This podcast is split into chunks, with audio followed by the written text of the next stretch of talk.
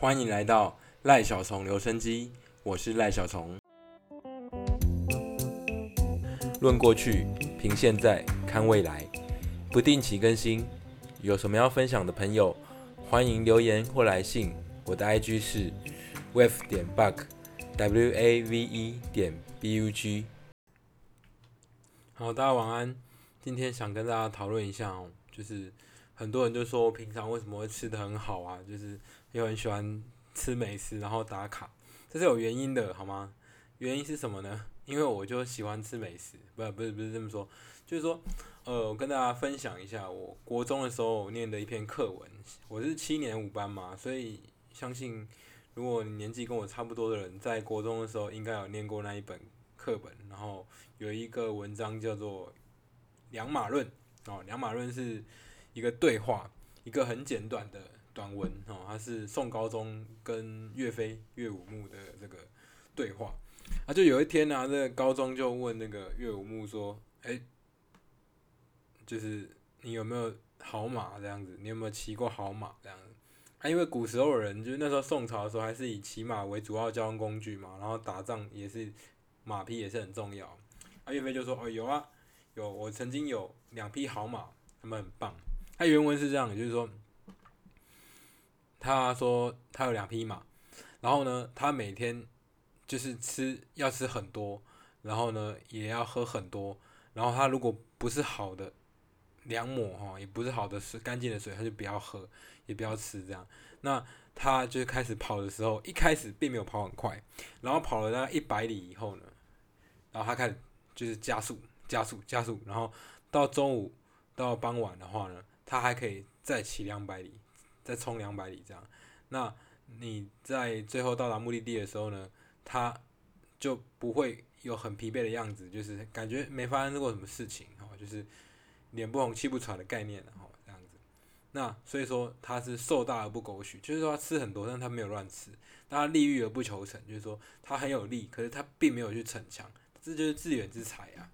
但是呢，他这两匹马就是后来都 goodbye 了嘛，就就挂了，然后比较可惜。那现在骑的马呢，就是一天不过就喝几升的水，然后吃东西也是啊很随便啊，就是随便吃，然后他也没有去 care 他的就是这个草料到底是不是很好的食物这样子吼。那他一开始骑的时候呢，就是说哦，他都还马还没放好，那个马就觉得哇要出去玩了很开心。然后呢，就不断的奔驰奔驰，那到几百里，才一百里而已，哦，他就力竭汗喘，他就觉得很累，快挂了这样子，哦，所以这个就是说，虽然他吃的少，然后用的东西也没有要求很好，但是呢，因为他他的就是个性就是逞强，然后就容易疲乏，好，所以这就努顿之才。好，这为什么今跟跟大家讲这个呢？就是说，并不是说哦。哦，我们今天吃什么东西，用什么东西，而是说，呃，对于我过去，因为念这本书、念这个课文的时间点，应该是差不多十十几岁吧，十一岁吧，因为国中嘛，对不对？现在三十快五的话，哦，就已经，哇，就已经二十年前的事情。那个时候，那个当下会觉得，哦，所以这告诉我们啊，就是要吃好料啊，对不对？就吃精致的食物这样。那对于食物这个东西，近年来我也有很大的不同的见解啊。就包括说什么是营养的食物，营养跟会胖是两回事。那健康的人是吃到营养，但他没有吃过多热量。那不健康的人会胖的人，就是因为他吃过多热量，但是没有营养。所以这就是他们的差别。哈，这是以食物的观点来看。那我们今天吃很好的食物，就是我们虽然说吃的很好，但是事实上它营养是均衡的，然后东西的原料是好的。那这个的话对我们的身体是有帮助的。哈，啊，这是第一点。那第二点呢，就是说你从待遇的层面来看，就是你看这个良马跟劣马的分别，就可以看人才。就是说，哎，我们说你拿了香蕉，当然只能请猴子啊。哦，你拿了这个很好的待遇，才能请到好人才啊。所以这个就是从待遇的层面来说，你就发现说，哇，原来这个真的猎才也不是猎才，就庸才啊。哈，他他所需要的待遇不多，他觉得我只要能温饱就好了，他并没有人生太大的追求。那贤才他可能是有很大的志向，是可以辅佐你去做很多事情。所以从主管的角度来看，这也是庸才跟贤才的差异。那所以说我们说过去啊，哦，你可以看到这个待遇啊，就是薪水很低的，就是说低薪的族群的，他大概就是哪些人？就打工族嘛，哈，用时薪啊，一百五、一百六，现在还比较高，以前我那年代是九十、一百，对啊，那这样的话就打工族就是算是就算这种时薪的部分，那他可能要靠很大量劳力去冲，那没有工作的时候，当然就没有薪水，就没有钱嘛，对，那然后到最后再来到到月薪的。好，然后到年薪的，所以你看哦，真的经理人啊，或是运动员啊，他们是不是都谈年薪？对？他们这个就是自远之才啊，他们需要发挥很大力量去汇集能量，然后才能做出很大的贡献啊。这个就是他们的差别。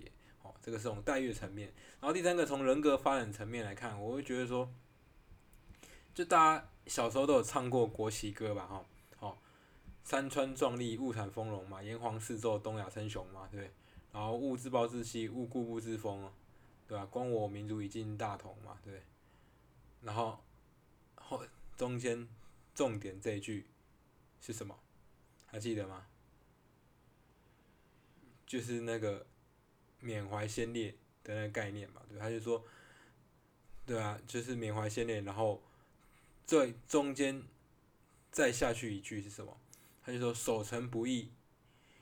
莫勿图勿进攻，就是说莫图勿进攻的意思，就是说我们创业维艰，缅怀诸先烈嘛，哈，就是我们创业是很辛苦的，我们缅怀过去曾经做出贡献的这些人，然后守成不易，我们要维持这样成果到成长是不容易的，所以我们莫图勿进攻，就是说我们不要去追求现在眼下很短浅的目光，就是追求那个尽力啊。所以我们说很多人就急功近利嘛，所以从这里看，你看那个烈马是不是急功近利？他不是很想要从前面那一百里就要跑出好的表现吗？就是要一直冲吗？这不行的。是说长期的大业，真正很大的志向呢，是应该是有谋划的，不是靠蛮力可以去达成。所以说有谋划这件事情，看来他就是必须说有很好的资源去挹注，然后他有很充足的预算，然后呢，他可以慢慢的计划。在每一个时间点在微调，在往他们的成果跟目标前进。所以说，图物进攻这种事情就是庸才做的事情。我觉得看眼下这个事情，然后就做这个事情。那真正的贤才呢，他是可以做很长远的考量，好，然后去执行那个大业的这样子。好，这个是从人格发展层面，然后再来这种处事态度层面，也是蛮接近的。就是说，其实两马跟烈马，他的分析看来。就是在于说，我到底是不是为了这个当下去做他的简单努力？就像我们常说，就是我自己的我自己现在的那个公司的领导人，然后他就跟我讲，然后说，呃，有一个叫帕保罗的故事啊，就说帕保罗他就是呃，他跟他同伴嘛，哈，就我忘记他同伴叫什么了，就是他们两个啊。的职业就是挑夫这样子，然后呢，他他们两个就住在一个村庄，那每天他就是从 A 村庄啊哈，然后到这个水源地去挑水回来，然后给村里的人用，这样，那他们就赚取这个运费嘛，就是运水费这样子哈。那他就发现呢哈，就是帕保罗他就发现说，哎，那那我每天这样子做，我会老吧？那我会没有力吧？那我人生就这样子，每天就是赚那几百块，然后就是把这个把这个水从水源地挑回村庄这样子嘛。然后他他们每天就会发现说，哎，他另外一个同伴呢，哈，就哦就简称叫约翰好了啦，哦，他就说，所以帕保罗他就是每天从这个水源地挑回去以后，然后晚上了以后，他同伴约翰就是他每天这样挑完水以后，约翰在。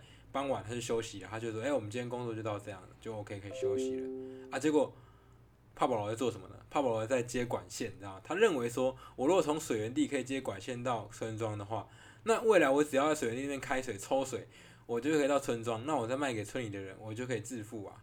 就果不其然，就这样过了三年。那每次约翰跳完水之后就休息啊、玩乐这样子，那帕保罗就是不断的去接水管，然后把水源接到这个村庄。那他在他的水源完工的时候呢，就不断赚钱啦，因为他就一直开水，水就会来，就抽过来，然后他就可以赚钱。所以就告诉我们说，真正远大目标跟志向啊，事实上是不能透过说短期你去做就要有成果的，好，它都需要累积。这就跟原子习惯有点像，原子习惯也是讲啊，就是说你有时候你要先通过那个死亡之谷，就是你在还没有完成那个目标累积的时候，你会面临一个很很可怜的境界，就是说我为什么努力那么久，付出那么多成本，然后还是没有成果？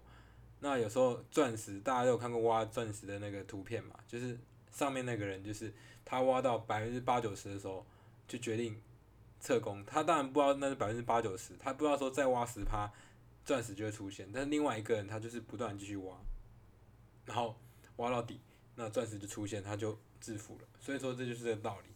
所以我们究竟要把自己的能量呢集中汇聚多久时间让它开花，还是说选择半途而废？那坚持到底跟中间半途而废是怎么样去选择？我觉得大家心里都会有一个很标准的答案，哦，只是说你要不要去执行而已。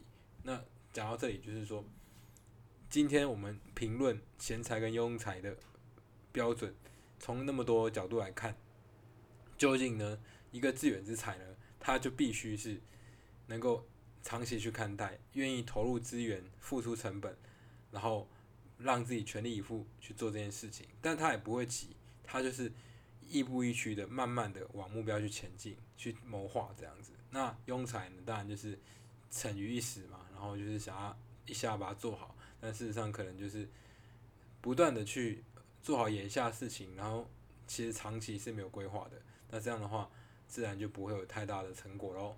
好，那今天就讲到这里了。岳飞的两马论，好，那本节目由赖小虫方山笔记赞助播出，那播出的频道呢是赖小虫留声机，那欢迎大家之后有机会再来收听这个节目，好喽，那就这样子喽，今天就这样，晚安，拜拜。